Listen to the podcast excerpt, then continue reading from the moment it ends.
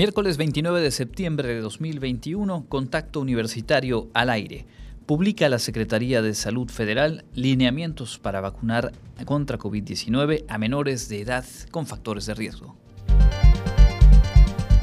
La Facultad de Derecho y el Instituto Estatal de Acceso a la Información Pública firman convenios de colaboración. Platicaremos con la coordinadora de la Unidad Universitaria de Inserción Social de la UADI en San José Tecó para conocer los servicios que brinda a la población en el sur de Mérida. Y con Daniel Salazar conoceremos todo lo que ofrece la boutique universitaria. Con esta y más información, comenzamos Contacto Universitario.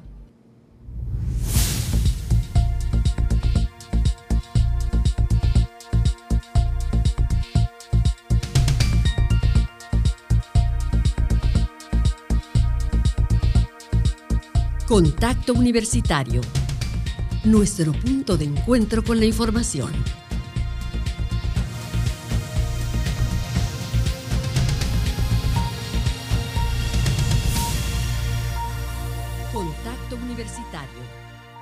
Muy buenas tardes amigas y amigos de Radio Universidad. Bienvenidos a esta emisión de miércoles de Contacto Universitario. Mi nombre es Andrés Tinoco y me da mucho gusto saludarle a nombre del equipo que realiza la producción de contenidos para este espacio que arrancamos con información de lo más destacado que se ha generado en las últimas horas, tanto en la Universidad Autónoma de Yucatán como también atentos a lo que acontece en nuestro entorno. Norma Méndez está en los controles técnicos, le agradecemos su asistencia y comenzamos con lo más relevante sin duda. El Grupo Técnico Asesor en Vacunación de COVID-19 modificó la política nacional de vacunación contra el SARS-CoV-2 para aplicar la vacuna anti-COVID a adolescentes de 12 a 17 años en nuestro país. Para ello se definieron 44 enfermedades, comorbilidades o cuadros clínicos que incrementan el riesgo de enfermedad grave y muerte. Y entonces a quienes estén en ese rango de edad de 12 a 17 años y presenten alguno de estos 44 eh, enfermedades o cuadros, se les aplicará la vacuna. Se trata de padecimientos hereditarios, anormalidades al nacer, patologías cardíacas, diabetes y obesidad mórbida grado 3, VIH-Sida, eh, personas trasplantadas con síndrome de Down, de Down, autismo, retraso mental o situaciones ligadas al embarazo adolescente en mayores de 12 años. Hay un desglose muy amplio que se ha elaborado, pero en términos generales estos serían los padecimientos y las condiciones que se están contemplando para aplicar las vacunas. Este grupo asesor sugiere que se mantengan las unidades de vacunación en cada centro clínico de manera permanente y usar un método de citas con base en el preregistro que se podrá realizar a partir del viernes, el primero de octubre, en el sitio mivacuna.salud.gov.mx. Se estarían aplicando las vacunas en los espacios de atención a la salud em, en los cuales ya se da seguimiento a estos eh, padecimientos. Ya se había dado la cifra, entre 750 mil y un millón y medio de dosis se estarían aplicando y eh, pues se deberá hacer un registro en esta plataforma, la misma que se ha usado durante toda eh, la campaña de vacunación en México.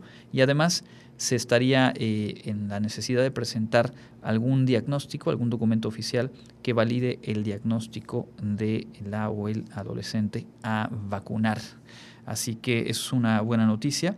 Ya se había anticipado hace unos días, ya están eh, disponibles entonces los detalles con los cuales eh, se definieron los criterios para poder aplicar estas vacunas y a partir del viernes se abrirá el registro. Habían dicho la semana pasada que se espera que la segunda semana de octubre se arranque ya con la vacunación para mm, población con condiciones de riesgo entre 12 y 17 años. La vacuna que se va a aplicar, por cierto, es la del laboratorio Pfizer BioNTech. Eh, es la única autorizada en México para aplicarse a ese grupo de edad. Y sobre este mismo tema de COVID, la Organización Mundial de la Salud reporta que la semana pasada se registró un descenso de 10% de contagios y muertes por esta enfermedad a nivel global. Se registraron 3.3 millones de nuevos contagios y alrededor de 50 mil muertes. Los descensos más grandes fueron en Oriente Medio, en el Pacífico Occidental y en el continente americano. Pese a este panorama, la OMS también señaló que eh, hay probabilidad de más picos de contagios una vez que eh, se llegue al invierno en el hemisferio norte. Y el presidente de México dio a conocer hoy en la conferencia matutina que la vacuna Patria se encuentra en segunda fase de, eh, experimentación clínica, que la primera etapa tuvo buenos resultados. Inclusive mencionó que se contaría con una vacuna nacional antes de que concluya este año. Y aquí hay que decir que diferentes científicos, científicas han comentado que por el ritmo y el tiempo que requieren los estudios de fase 2 y fase 3, en realidad este desarrollo estaría listo hasta el próximo año. Pero por lo pronto tomamos nota de esta información respecto al avance en el desarrollo de esta vacuna, la denominada Patria. Regresaremos con más asuntos nacionales un poco más adelante. En este momento vamos a revisar juntos la información de la Universidad Autónoma de Yucatán. Como le decía, la mañana de hoy, la Facultad de Derecho formalizó su vinculación con el Instituto de Transparencia en Yucatán. Jensi Martínez estuvo presente y nos cuenta los detalles. El trabajo conjunto entre la Universidad Autónoma de Yucatán y el Instituto Estatal de Transparencia, Acceso a la Información Pública y Protección de Datos Personales permitirá coordinar programas con fines de investigación en materia de la transparencia y acceso a la información. Por medio de un convenio de colaboración entre ambas instituciones, se realizarán acciones orientadas al desarrollo educativo de los alumnos, pasantes, así como publicaciones de artículos, asesoría y apoyo técnico en las áreas de investigación y administración, informó el director de ese plantel universitario, Carlos Macedonio Hernández.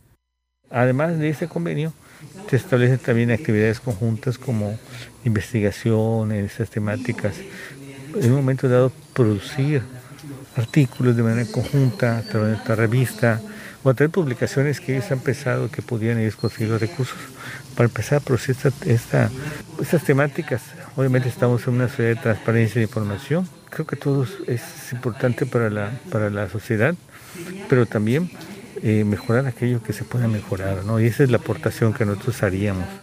En ese sentido, indicó que la facultad busca difundir entre sus estudiantes la importancia de la transparencia y el acceso a la información pública, como lo establece la Convención Interamericana de Derechos Humanos, que busca acceder al pleno ejercicio de otros derechos, tales como la justicia, la salud, la igualdad, educación y vivienda y a su vez posibilita el control de la gestión pública y la toma de mejores decisiones para prevenir la corrupción. Además, Macedonio Hernández destacó que el INAIP tiene como tarea vigilar que las entidades públicas en el Estado cumplan con la ley en la materia. Para Contacto Universitario, Jensi Martínez. En otras cosas, eh, la Universidad Autónoma de Yucatán cuenta con una unidad certificadora de competencias. Es una opción muy interesante para validar conocimientos y habilidades en distintas áreas del campo laboral. Durante el mes de octubre, esta unidad abrirá dos cursos y Clarisa Carrillo nos cuenta de qué se trata. La Universidad Autónoma de Yucatán, desde el 2019, ofrece los servicios de certificación de competencias laborales para mejorar la calidad educativa del Estado a través de su entidad certificadora y evaluadora. La responsable operativa de SWADI, Yvette Lizárraga Castro, informó que para el mes de octubre esta entidad ofrece dos cursos. El primero es instalación de sistemas fotovoltaicos en residencia, comercio e industria, el cual está dirigido a todas las personas que trabajan en el área de instalaciones o montaje de paneles solares, ingenieros técnicos o personal operativo de empresas que tengan este giro comercial. El objetivo o el propósito de esta certificación pues es el darle a la persona la validez de que es un experto en instalación de sistemas fotovoltaicos, que esto pueden estar dirigidos a residencia, comercios e industria. En esta certificación lo que se hace es que se verifican cuatro funciones, que es el, las condiciones de instalación, la instalación de componentes mecánicos y electrónicos, el conectar los componentes electrónicos, y la realización de propuesta en marcha de esta instalación a través o de acuerdo a la normatividad nacional. El curso de alineación para esta certificación se llevará a cabo de manera virtual del 4 al 14 de octubre y el proceso de evaluación se realizará presencialmente del 15 al 17 de octubre. Por otra parte, Lizarraga Castro apuntó que también se ofrece la certificación Asesoría de Comercialización de Bienes Inmuebles. Esto para el personal que se desempeñe en servicios de inmobiliaria y venta de bienes inmuebles. En este caso hay dos requisitos a cumplir, que es que tengan experiencia laboral dentro de las ventas inmobiliarias de al menos un año o bien que hayan trabajado en área inmobiliaria. O sea, sí se necesita que la gente que es aspirante a, obtener esta certificación tenga ya una experiencia previa. En este caso, el curso de alineación virtual se realizará del 4 al 22 de octubre y el proceso de evaluación presencial del 4 al 6 de noviembre. Para todos los interesados en inscribirse a cualquiera de estas dos certificaciones, pueden enviar una solicitud de registro al correo ecewadi.wadi.mx. Para Contacto Universitario, Clarisa Carrillo.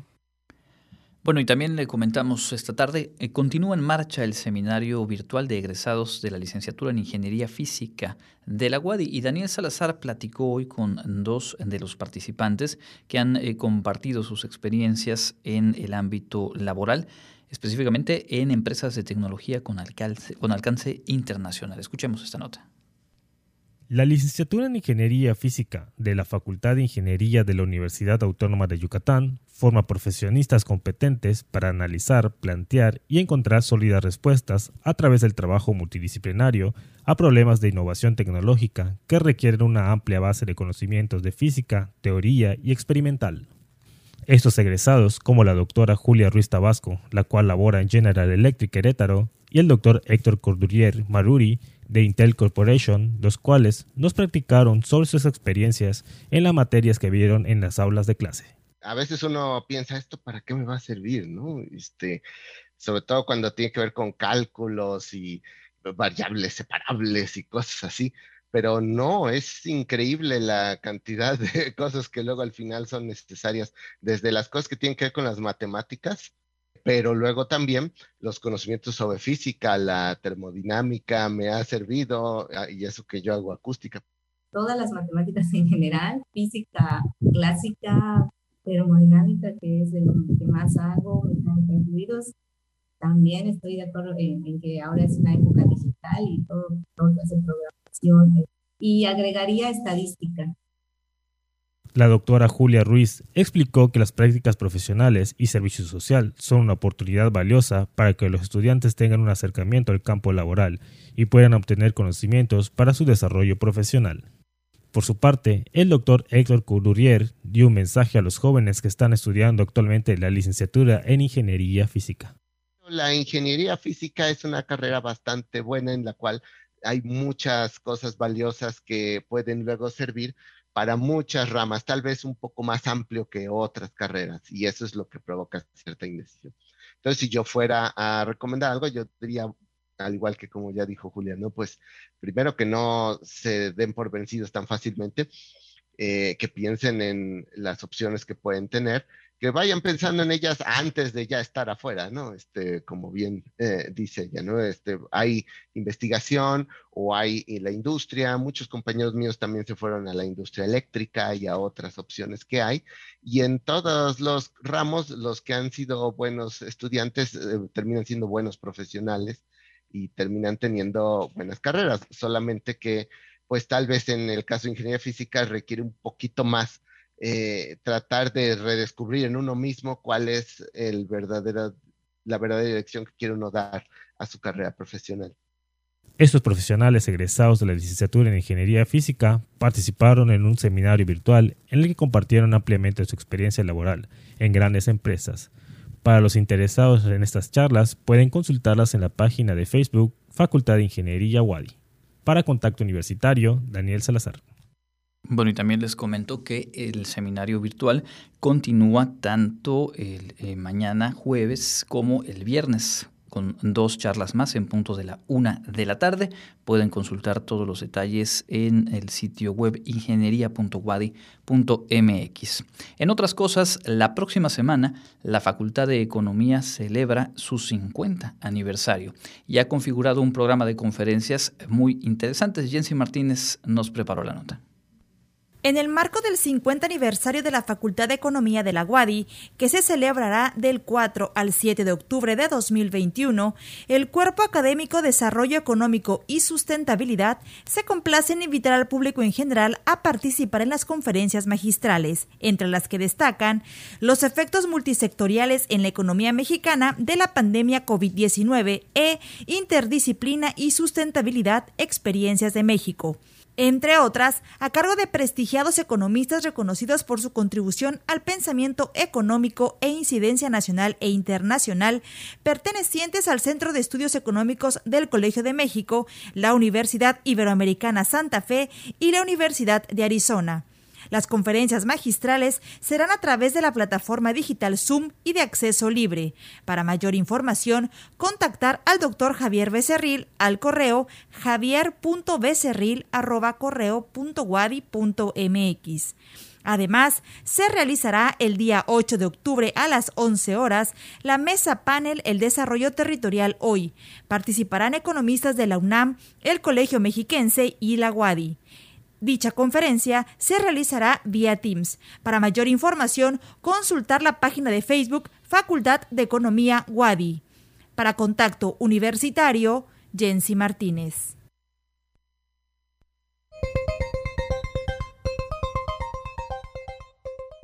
Y en el ámbito local, se aprobó por unanimidad la integración del Consejo Electoral Municipal de Guayma. En la sesión extraordinaria virtual también se aprobó por unanimidad otras partes del proceso extraordinario de Guayma, como los lineamientos que regulan el contenido y registro de las plataformas electorales de partidos políticos, que la Dirección de Tecnologías del IEPAC se encargue del programa de resultados electorales preliminares, se ratificaron los lineamientos para el cómputo en los consejos y el cuadernillo de consulta sobre votos y válidos y nulos ya comenzaron los trabajos de dragado que se estarán realizando en seis puertos pesqueros del estado, lo que permitirá que las embarcaciones de miles de hombres y mujeres que se dedican a esta actividad puedan entrar y salir con mayor facilidad de estos puntos.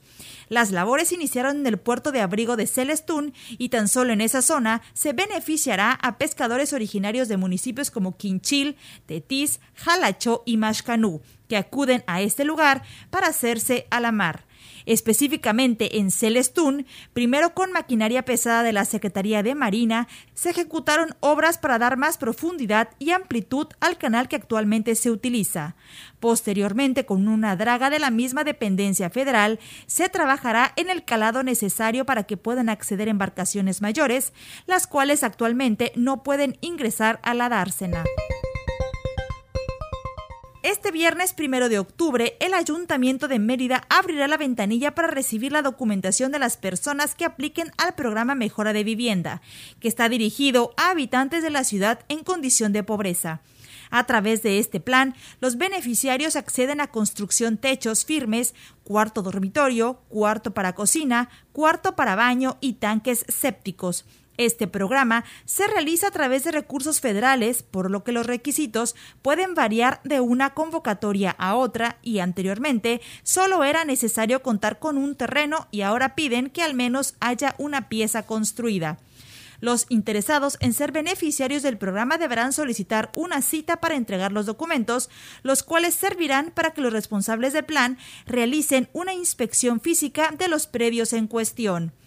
La cita se realiza al teléfono 9999 24 00, extensiones 81 791 y 81 782 de lunes a viernes de 8.30 a 2.30 pm. Para contacto universitario, Jensi Martínez.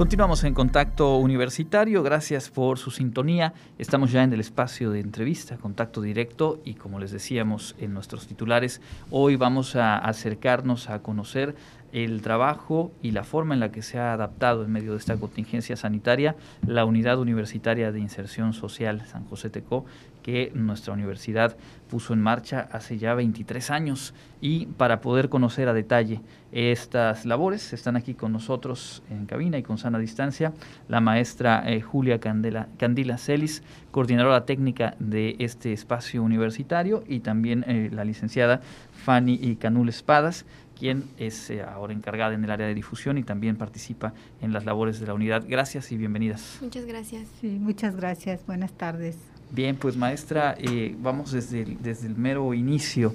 ¿Dónde está ubicada y cuáles son las maneras para establecer contacto para la gente que nos está escuchando y que ahora va a tomar nota de que hay un espacio universitario en San José Teco? Sí, eh, la, San José Teco precisamente hace 23 años fue creada para prestar servicios de primer nivel de atención, de promoción y prevención, también educación para la salud y, los espacios en cuanto a la parte académica, ¿no? La parte de que los estudiantes se rotan por allá, no solo prestadores de servicio social, los profesionales, los maestros, los estudiantes y aún con la pandemia eh, nosotros continuamos, fue un reto, sí, por el tipo de población que pues habíamos estado acostumbrados a, tener, que era todo presencial y con muchas personas, ¿no? El promedio de, atención anual eran como de 4.000, 5.000 personas en los servicios.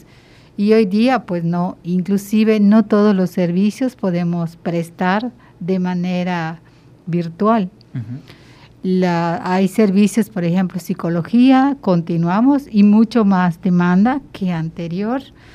Esta nutrición igual con demanda de, de los servicios, algunos aspectos de trabajo social y hemos también como que implementado lo que es tele, tele teleeducación en rehabilitación, porque pues es un, son áreas prácticas, odontología, enfermería, medicina, lo hemos trabajado mucho con educación para la salud, con, con aspectos de la vida diaria. Iniciamos inclusive muchos, muchos talleres y muchas infografías relacionadas para empezar lo que era el COVID, ¿no? Cómo, cómo iniciamos, qué es lo de la pandemia, porque hay mucha infografía, pero no toda tiene veracidad, vamos a decirlo, hay que saber seleccionar y qué mejor que el profesional de la salud, ¿no? Que tiene todos los elementos teóricos, metodológicos para realizarlo y nos dimos a la tarea de, de esas infografías. Posteriormente empezamos a invitar a las personas a que asistan a los talleres virtuales, a las, a las mesas de, de pues de, discusión que se, que se imparten. Empezamos a ver que en la mañana no mucha gente podía porque estaban en las escuelas, los quehaceres de la casa, comprensible, o sea, como que nuestra dinámica también tuvo que cambiar. Y nos pasamos por las tardes en dos, tres días a la semana que allá hacemos todos estos foros, estos, estos eventos, estos, estas charlas de educación para la salud. Y así continuamos y vimos inclusive que la gente participaba más. Eh, siempre hemos tenido, bueno, desde que empezaron las redes sociales, tenemos nuestra página de, de Face, también tenemos la página de la, de la universidad, un espacio en Wadi virtual, pero vemos que el Face tiene mucho más. Cierto. tiene mucho más impacto. Y a partir de eso, pues empezamos a trabajar mucho más en el Face, brindando información, buscando plataformas amigables para hacer esa información. Y empezamos a elegir temas y empezamos también a hacer una serie de encuestas, ¿no? ¿Qué tema querían escuchar? ¿Cuáles son los lo que les beneficia y ahí tenemos inclusive proyectos que ahorita les va a explicar a fondo Fanny, que sí los continuamos en virtualidad, como son eh, estimulación temprana, espacio femenino, el grupo De adultos mayores cuesta un poco más por la cuestión del manejo de redes, pero de manera general tenemos a las personas no tanto en redes como por teléfono, llamadas, WhatsApp, grupos de WhatsApp que les encanta, eso sí participan. desde los buenos días hasta las buenas noches y eso nos encanta, ¿no? Es una forma de acercamiento y sobre todo es una forma de minimizar los efectos sociales y sobre todo de salud mental de, de, la, de la pandemia. De la pandemia. Y un, escenario que cambió radicalmente eh, en todos los aspectos de la vida.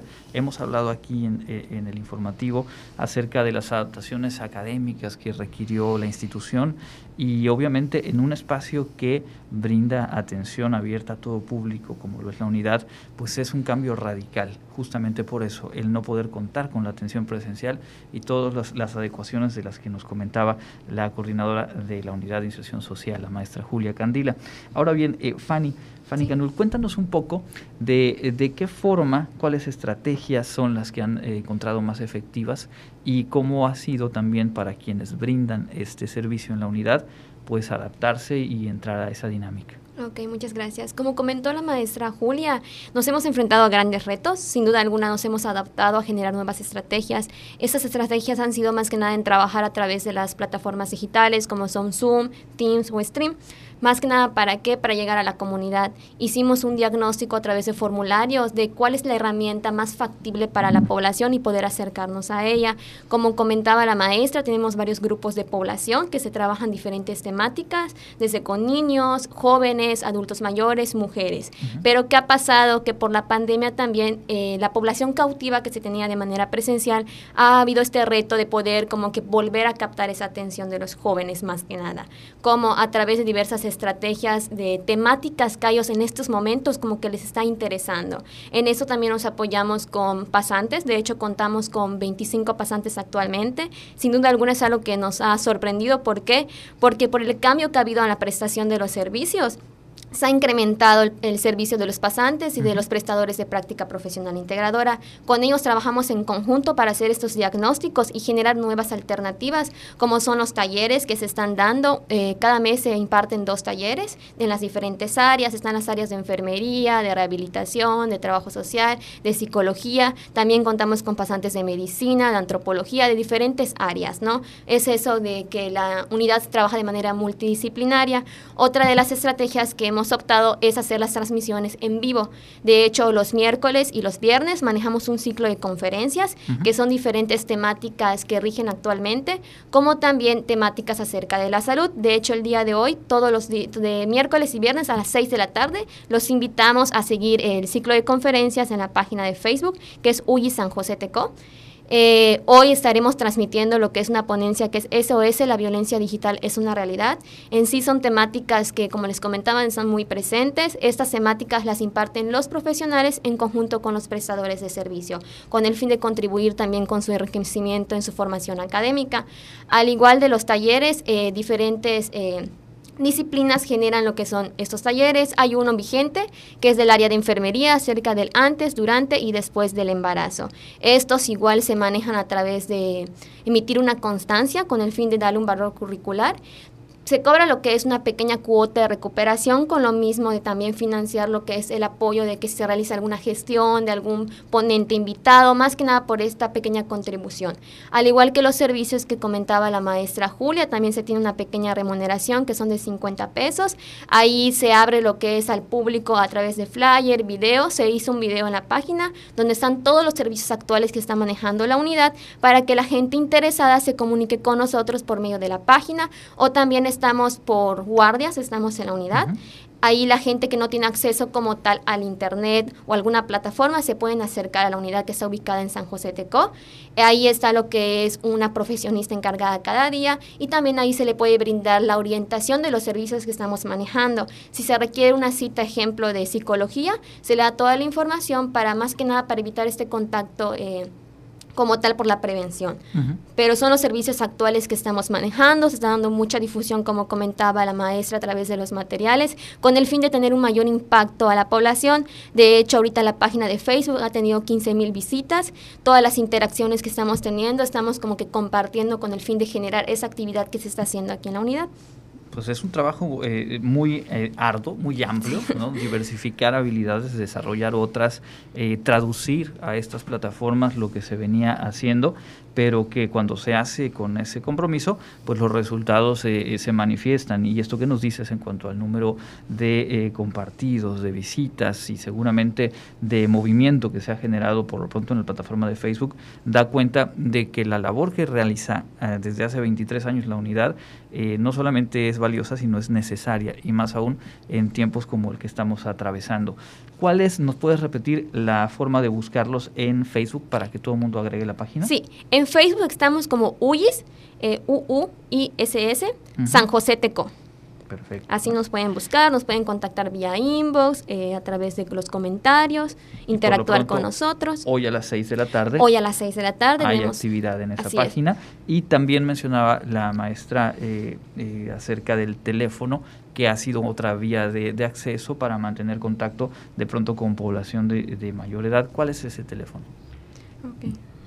El, teléfono que, tenemos en la, en la unidad es el 929 ¿Sí?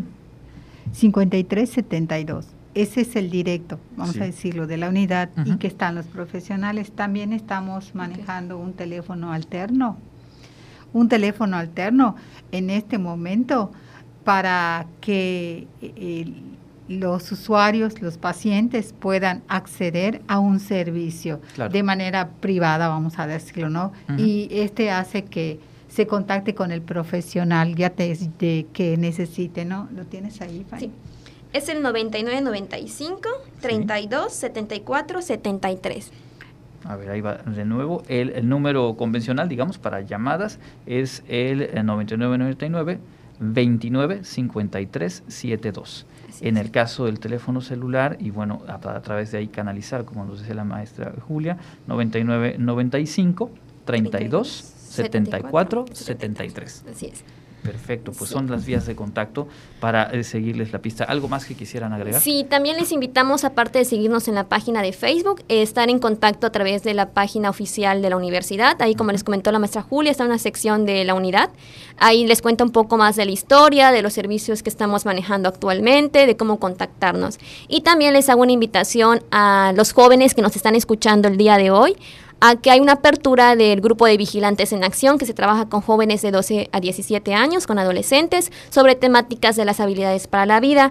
Esto eh, tiene una sesión de estreno los lunes a las 6 de la tarde, este 4 de octubre. Así que todos los que nos estén escuchando el día de hoy, les invitamos a acercarse a la página, a pedir información. Ahí están los videos de qué vamos a estar manejando y cualquier cosa, si les interesa, los estaremos esperando con mucho gusto. Eh, más que nada para compartirles este aprendizaje por medio de la educación social. Perfecto. Y maestra Julia, hay, que decirle al público que nos escucha, la unidad de, eh, universitaria de inserción social no solamente no paró, se trasladó a los espacios virtuales y continúa brindando atención, lo cual es obviamente muy relevante. Sí, ha sido un reto, por supuesto, un reto este, en pasarnos a la virtualidad, teniendo que las personas siempre van, inclusive como hemos estado haciendo guardias, todos los, todos los días vamos, abrimos y todo eh, las personas y a qué hora nos atienden cuando, cuando abren y nos siguen este, solicitando los servicios, sobre todo odontología, que es muy demandado, era una de las primeras, sobre todo en el sur de la ciudad, con la calidad que tenemos los universitarios, vamos a decirlo, ¿no? unos, unos espacios excelentes, ¿no? De primera. Rehabilitación, que ahorita no, medicina, enfermería, que era así como que algo importante, los servicios más solicitados en cuanto a la prestación individual. Estos pues por este momento no, pero hay otros servicios que estamos ofreciendo y sobre todo eh, hay que tener plena, bueno, eh, plena confianza y sobre todo convencimiento de que es mejor la prevención. Y lo que estamos haciendo ahorita es la prevención y la promoción de la salud O sea, que no esperen que, de hecho, se va a dar un tema de caries dental, de todo, de todas las áreas estamos, estamos dando, ¿no? Igual rehabilitación, higiene de la columna, cómo movilizarnos, cómo levantar algunos objetos, cómo no dañarnos.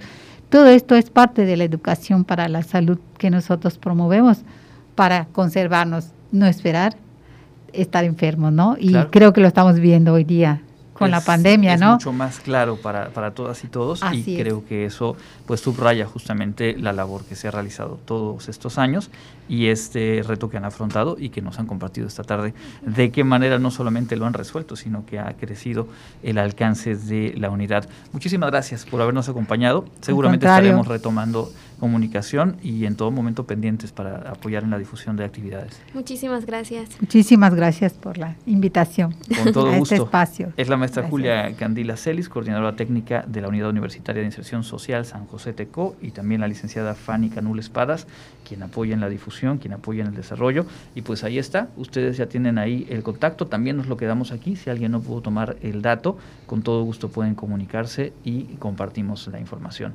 Vamos a la pausa, tenemos eh, más información después de ella.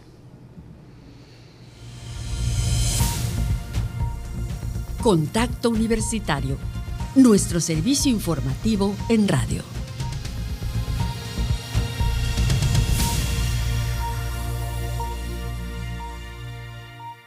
Continuamos en contacto universitario, ya son las 14 horas con 41 minutos. Gracias por su sintonía. En esta segunda parte del programa tendremos la información internacional, también la agenda universitaria, como siempre antes del cierre, y un poquito más adelante va a estar aquí Daniel Salazar, nuestro compañero reportero, para contarnos los detalles de un espacio de nuestra universidad en el cual pues la identidad se puede eh, compartir y sin duda tiene un efecto el ponerse una camiseta, el ponerse una gorra, algún emblema de la institución, vaya si ha generado eh, y ha reforzado identidad el trabajo de esta boutique Jaguar, de la que vamos a tener los detalles un poco más adelante. En la primera parte del programa ya decíamos, la Facultad de Derecho firmó un convenio de colaboración con el INAIP, y también destacábamos la invitación desde la unidad certificadora de competencias de nuestra casa de estudios, la S-WADI, SE-WADI, que abre un par de convocatorias para cursos en el mes de octubre.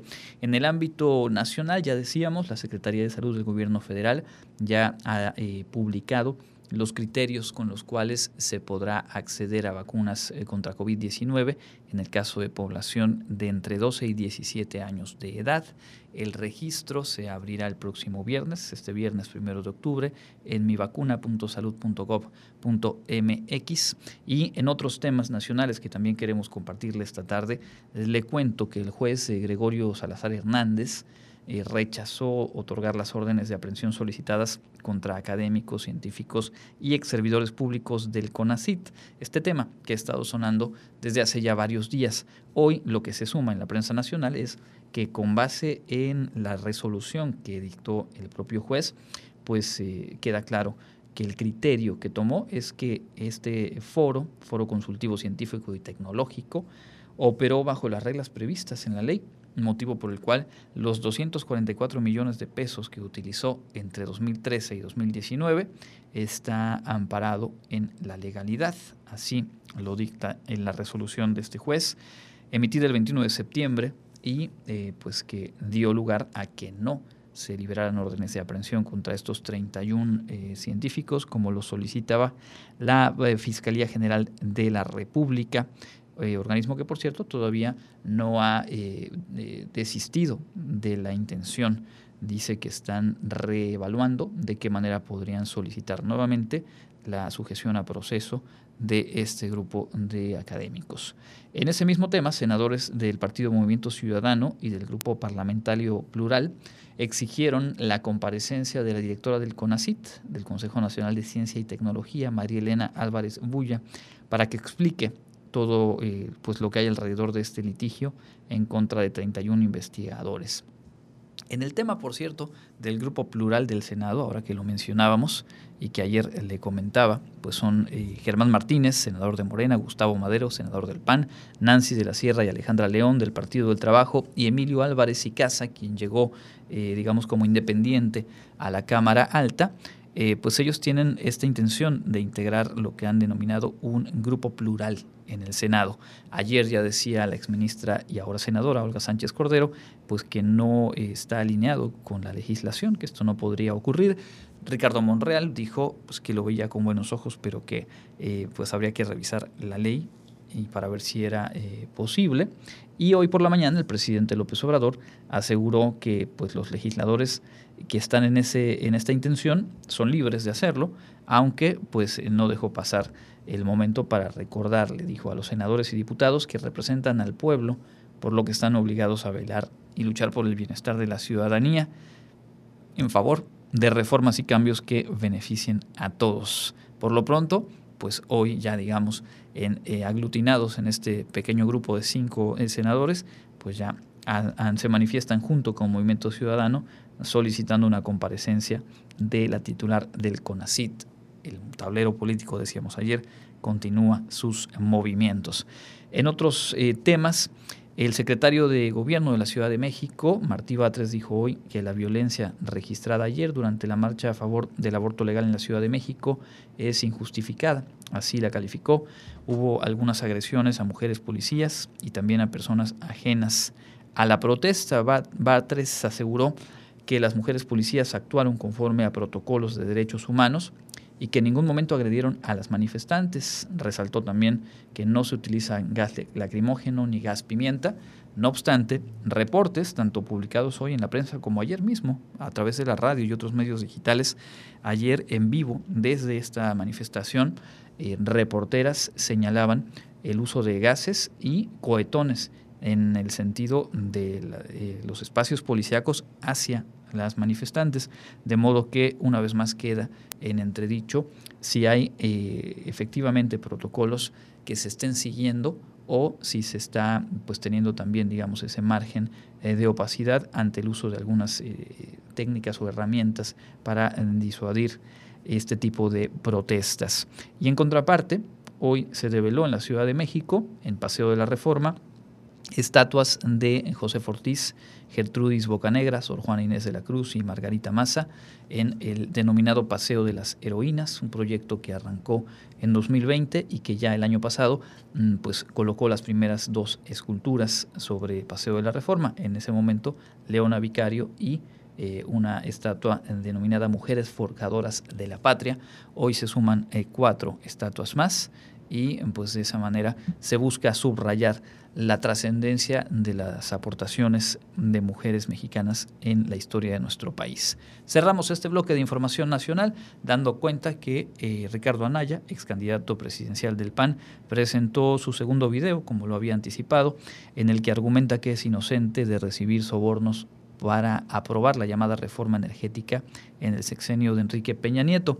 En esta ocasión compara investigaciones de la Fiscalía General de la República de México con las investigaciones hechas sobre este mismo tema por el Departamento de Justicia de Estados Unidos y dice que aunque ambas versiones afirman que los sobornos fueron alrededor de 10 millones de dólares, la investigación de la Fiscalía en nuestro país pues no, no tiene conclusiones similares y dice, pues se manejó de tal forma que resulten afectados los adversarios de López Obrador, en tanto que las autoridades estadounidenses afirmaron que estos recursos fueron usados para obtener contratos de obra pública. Es decir, dice Anaya, mientras en México se dice que ese dinero fue para sobornos y aprobar la reforma, Estados Unidos concluyó que esos sobornos dieron acceso a contratos para eh, la empresa Odebrecht.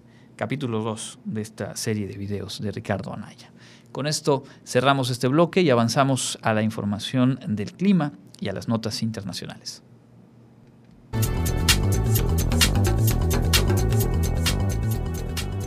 Con información del Comité Institucional para la Atención de los Fenómenos Meteorológicos Extremos de la UADI, hoy miércoles 29 de septiembre, el clima es caluroso con cielo medio nublado y con probabilidad de lluvias por la tarde.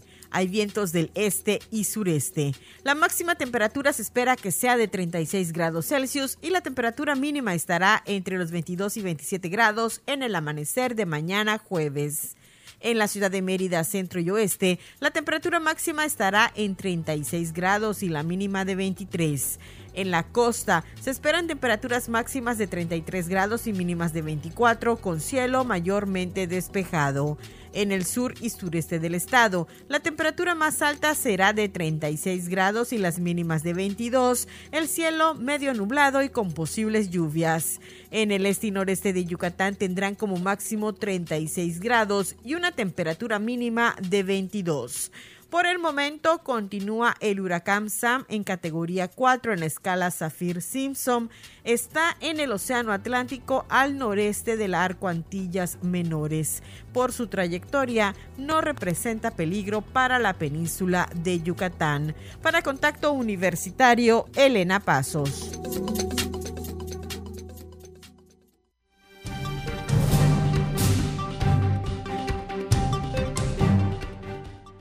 Información internacional.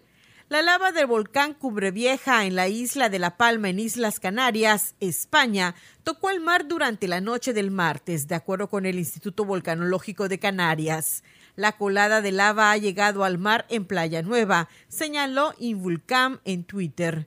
Este suceso generaba inquietud porque puede haber explosiones, olas de agua hirviendo o incluso nubes tóxicas. Según la televisión regional de Canarias, hasta ahora solo ha producido un humo negro en la zona en la que la lava cayó al mar.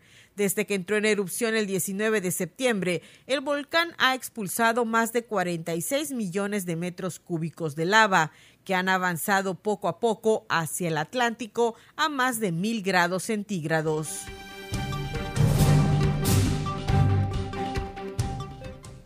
El Ministerio de Salud de Perú confirmó sus tres primeros casos de la variante de COVID-19 Delta Plus, que contiene una nueva mutación en la proteína de espiga que el virus utiliza para entrar en las células humanas.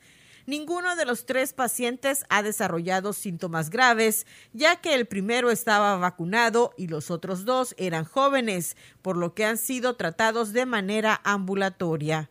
La aparición de la variante Delta Plus en Perú coincide con la detección de un nuevo sublinaje de la variante gamma del virus causante del COVID-19, presente en 18 regiones del país, en mayor cantidad en Lima y la amazónica región de Loreto aunque de momento sin motivos de preocupación para las autoridades sanitarias. El órgano regular ruso de las telecomunicaciones Roskomnadzor amenazó este miércoles con bloquear YouTube si este no levanta la suspensión de las cuentas de la cadena de televisión pública RT en Alemania. YouTube bloqueó el martes las cuentas de RT de IDER Flendepart por haber violado las reglas internas de la comunidad al difundir falsas informaciones sobre el coronavirus y haber querido pasar por alto una suspensión de descarga. Rusia ha multiplicado la ofensiva contra las grandes redes sociales y plataformas digitales en estos meses y las ha acusado de estar a sueldo de los intereses occidentales. Entre otros, forzó a Google y a Apple a bloquear en Rusia una serie de contenidos vinculados con el opositor encarcelado Alexei Navalny. Para Contacto Universitario, Elena Pasos.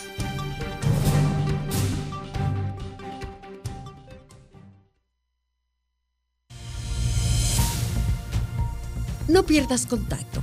Te esperamos de lunes a viernes a las 6.30 y 14 horas.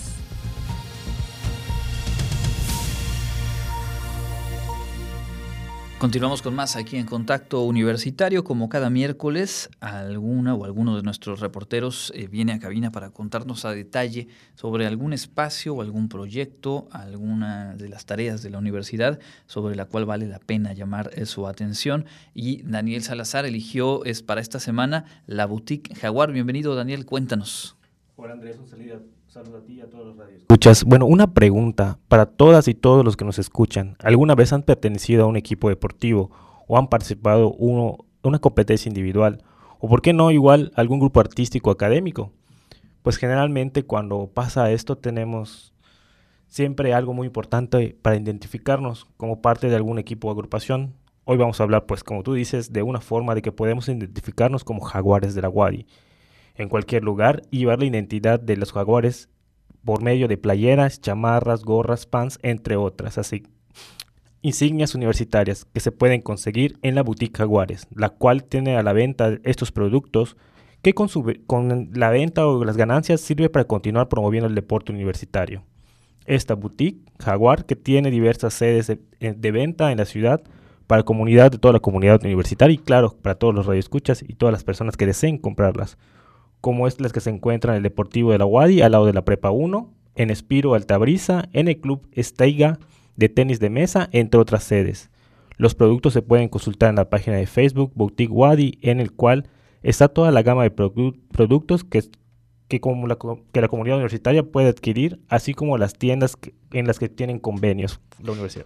Hay que decir que en los últimos años se ha visto con mayor eh, frecuencia en diferentes planteles universitarios, en el transporte público, bueno, en cualquier espacio, a eh, jóvenes eh, estudiantes de la UAD y también académicas, académicos, portando de pronto camisetas con diseños, la verdad, muy bonitos, algún tipo de emblema, alguna insignia y esto de un tiempo a la fecha pues tiene su punto de origen justamente en este espacio del que nos está contando los detalles hoy eh, Daniel, la boutique Jaguares. ¿Qué tipo de eh, insignias, qué te llamó la atención ahora que estuviste visitando este espacio que hay que decirle al público eh, pueden consultar vía digital? Y también pueden ya acercarse de manera presencial, pero a, ti, ahora en esta búsqueda, ¿qué te encontraste que dijiste esta falta en mi colección? Bueno, eh, para empezar tengo la colección completa de las carreras, que pues sabemos. muchos tienen y los días de trabajo me gusta traerlas, pues son muy cómodas y es muy para identificarme como trabajador de la UADI. Pero también en esta nueva visita que tuve en la boutique Jaguar, me encontré con algo muy importante. Algo importante que está pasando es que se van adaptando a los ciclos. Por ejemplo, ahorita que viene la temporada de frío. Lo que hicieron es diseñar una chamarra, eh, ahorita es gris, gris Wadi se llama la chamarra que tiene las insignias del jaguar que se ha manejado en los últimos años y que ha utilizado, es un jaguar con la boca abierta y con, el, con la frase Wadi. Y garra jaguar, que identifica esta garra que pues estamos buscando la identidad universitaria.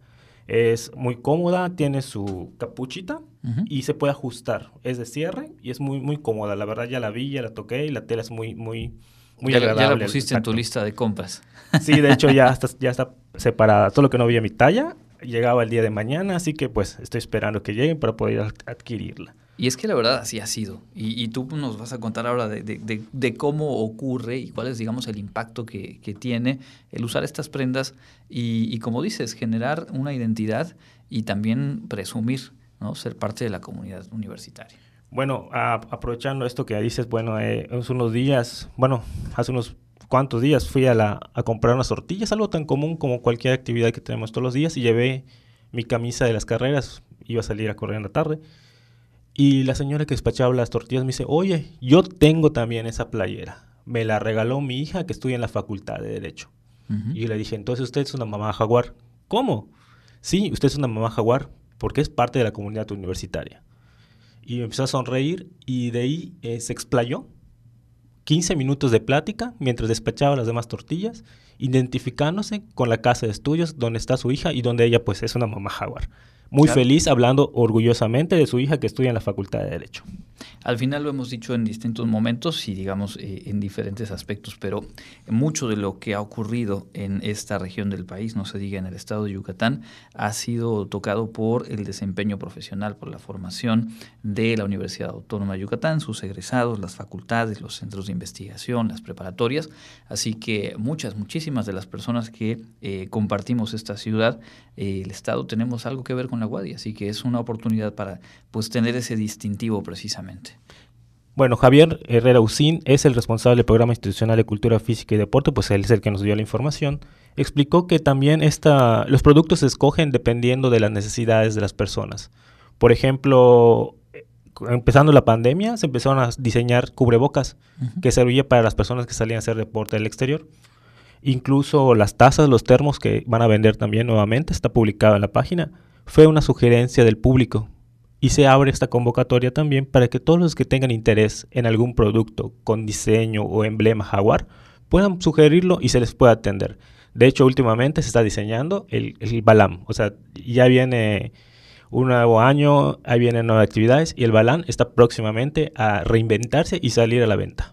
Todas y todos los que estamos hoy por hoy en la Wadi eh, entendemos bien a qué te refieres, este muñeco de peluche, ¿no? el Balam, el jaguar pequeñito, que además Dani lo, trae por todos lados, pero para quienes no, no, lo conocen, hay que darse una vuelta en la página de Facebook y te pediría que redondeemos con esa información, dónde ver el catálogo y cómo asistir. Ahora ya también en, modalidad presencial está abierta esta, esta boutique, cuéntanos.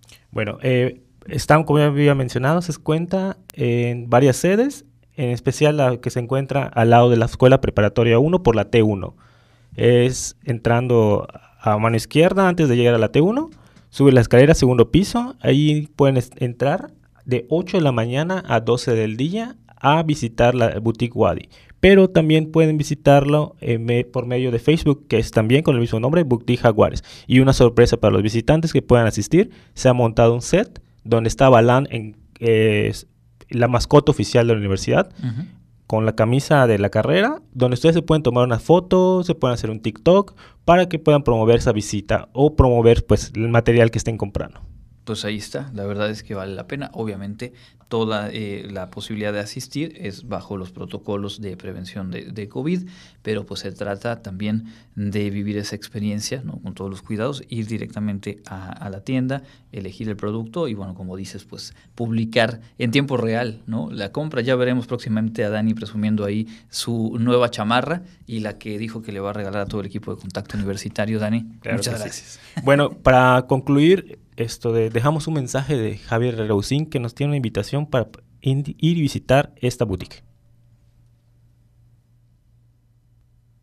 Los invitamos a visitar todas nuestras redes sociales en Instagram, Facebook, próximamente TikTok, de Boutique Jaguares, Jaguares de la Wadi, donde encontrarán los diferentes productos que tenemos para, para ustedes, para la comunidad universitaria, los que han sido parte de la universidad y se siguen siendo sintiendo jaguares, visiten y pues se apoyen al deporte universitario, que todo lo que se recaude es en, pro del deporte universitario, de que sigamos realizando más actividades acordes a los diferentes momentos y que sigamos promoviendo eh, a la universidad.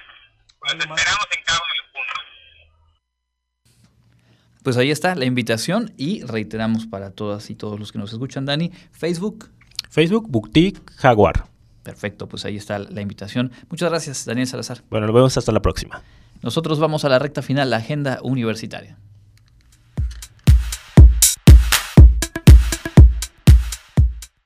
¿Qué tal amigos? Estamos listos para presentarles la agenda universitaria. Comenzamos. Te invitamos a formar parte del curso en línea Derecho Fiscal, en el que comprenderás la naturaleza y alcance del Código Fiscal de la Federación como parte del sistema impositivo mexicano entre otros. Para mayor información escribe a educontinua.correo.wadi.mx. ECO 110.01 Asesoría de Comercialización de Bienes Inmuebles es el título del curso de 20 horas que se impartirá en modalidad virtual del 4 de octubre al 22. Si deseas más información puedes escribir a swadi.correo.wadi.mx o llamar al teléfono 9991 49 15 72. Con el objetivo de conocer los conceptos financieros clave y las herramientas que te permitirán comprender el estado económico financiero de tu empresa y el impacto de tus decisiones en el mismo, se pondrá en marcha el curso en línea Finanzas para no financieros. Más información la puedes obtener en educontinua.correo.wadi.mx.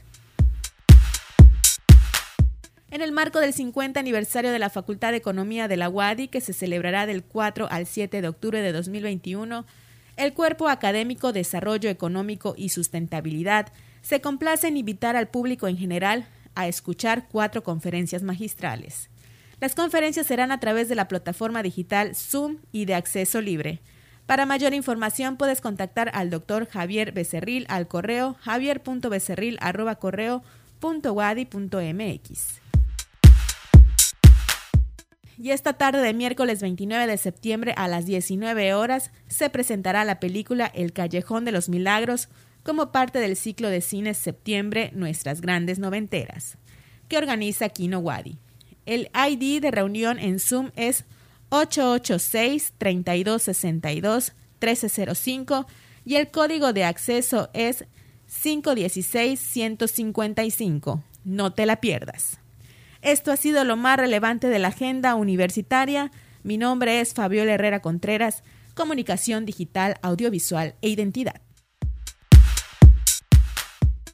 Gracias, gracias a Fabiola y a todo el equipo que conforma la producción de este informativo. Antes de irnos, solamente compartirles que eh, ya se han eh, publicado las convocatorias para las becas eh, Francisco Repeto Milán para estudiantes de nuestra universidad, estudiantes tanto de bachillerato como de licenciatura.